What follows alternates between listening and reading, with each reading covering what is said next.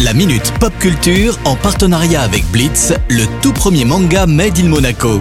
Une collaboration inédite entre Shibuya Productions et le grand maître Gary Kasparov.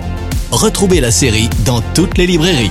Vous êtes sur Radio Monaco, c'est l'heure de la chronique pop culture avec Cédric Biscay. Bonjour Cédric, alors quelles sont les news qui ont secoué le monde de la pop culture Salut Maxime, salut à tous On commence de suite avec une bande-annonce qui a attisé la curiosité de pas mal de fans de jeux vidéo, hein, y compris les plus anciens. Le service Apple TV Plus a dévoilé le 16 février dernier le teaser de son prochain film original qui n'est autre que Tetris. Alors le film se déroule à la fin des années 80, on y suit l'épopée épique d'Hank Rogers, hein, un américain engagé par Hiroshi Yamauchi directeur de la célèbre firme Nintendo, qui était sur le point de sortir la Game Boy à l'époque. Alors afin de s'assurer du succès de la console, Rogers devra dealer l'acquisition des droits de Tetris. La tâche s'avère évidemment compliquée puisque le créateur du jeu, Alexei Pajitnov, est russe et les tensions entre les deux superpuissances mondiales étaient encore plus fortes à cette époque. Alors le film ne se concentre pas sur la création du jeu, mais bien sur l'acquisition de ses droits par Nintendo. Et je pense qu'Apple TV Plus a eu raison de se concentrer sur cet aspect parce que c'est très peu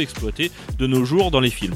Alors au casting, on retrouve l'excellent Taron Egerton, hein, interprétant Hank Rogers. Il avait été révélé dans Kingsman et avait incarné Elton John dans le biopic Rocketman, pour lequel il a gagné un Golden Globe. Hein. Tetris, le film sera disponible directement en streaming sur Apple TV+, le 15 mars prochain. Alors si vous êtes curieux, il ne faut pas hésiter. Très bien, et côté jeux vidéo, est-ce qu'on a du nouveau? Yes, pour continuer avec Nintendo, une des suites de jeux vidéo les plus attendues de cette décennie, ben oui, n'ayons pas peur des mots, fait son grand retour avec un trailer diffusé le 8 février dernier. Je parle bien sûr de The Legend of Zelda Tears of the Kingdom. Alors je pense qu'on n'a plus besoin de présenter cette série, mais bon, je vais être sympa. Le but est simple, vous incarnez Link, le protagoniste de l'histoire, qui doit sauver le royaume d'Hyrule en délivrant la princesse Zelda du grand méchant Ganondorf. Alors l'opus précédent Breath of the Wild s'est vendu à plus de 29 millions d'unités, et je rappelle qu'il n'est disponible que sur la Nintendo Switch, ce qui est d'autant plus impressionnant. Alors vous vous en doutez, Nintendo mise gros avec Tears of the Kingdom en offrant un terrain encore plus vaste aux joueurs, plus d'habilité, plus de donjons, bref, plus de fun.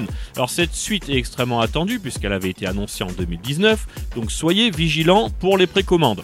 Le jeu sortira le 12 mai prochain sur Nintendo Switch et on espère qu'il sera encore meilleur que les anciens. Merci beaucoup Cédric pour toutes ces news et à la semaine prochaine. Ciao ciao La Minute Pop Culture en partenariat avec Blitz, le tout premier manga Made in Monaco. Une collaboration inédite entre Shibuya Productions et le grand maître Gary Kasparov. Retrouvez la série dans toutes les librairies.